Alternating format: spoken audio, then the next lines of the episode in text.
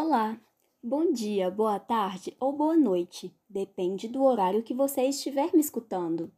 Este podcast foi elaborado por Rafaela, Laís e Mariana, em que vamos abordar um pouco sobre as narrativas e sua importância para as mulheres.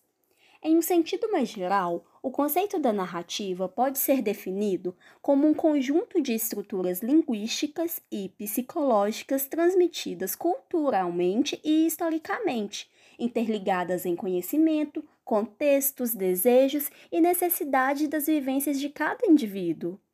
Por isso, a narrativa possibilita refletir sobre as experiências cotidianas, bem como as vivências do passado, as escolhas e os caminhos escolhidos. Portanto, cada narrativa carrega elementos de história, memória, de tempo e de espaço. Para elucidar melhor, Fernando Pessoa diz: as pessoas podem esquecer o que você fez, o que você disse, mas nunca esquecerão o que as fez sentir.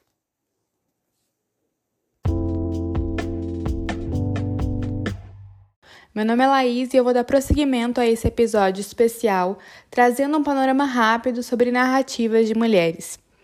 No mundo em que vivemos, sabemos que as histórias de muitas mulheres são esquecidas e apagadas pela negligência e pelo machismo. É por isso a grande importância de mulheres contarem suas narrativas, para que suas histórias sejam lembradas, para que sejam escutadas e seus ensinamentos sejam repassados de geração em geração. Um dos principais meios que mulheres utilizam para narrar suas vivências são os livros, com histórias que transpassam memórias, ensinamentos e principalmente força. Deixo vocês com uma citação de Helena Ferrante em Franto Maglia. As mulheres escrevem muito e não tanto por profissão, mas por necessidade. Recorrem à escrita, sobretudo em momentos de crise, e o fazem para se explicarem a si mesmas. Há muitas coisas de nós que não foram contadas até o fundo, ou simplesmente não foram contadas.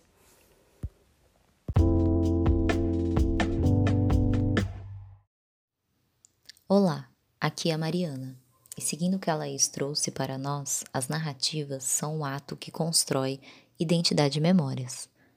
Para as mulheres, a construção de forma coletiva ou individual de histórias narradas por nós mesmas mudam nossas perspectivas pessoais e nossas perspectivas sobre o mundo. Não há uma definição simples para as narrativas.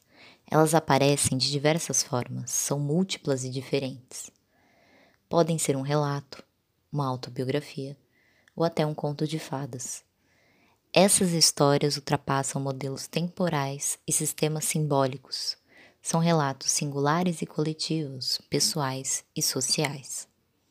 Mulheres que narram suas histórias dão forma aos eventos que protagonizaram, que julgam dignos de menção, que são mais adequados à expressão de si.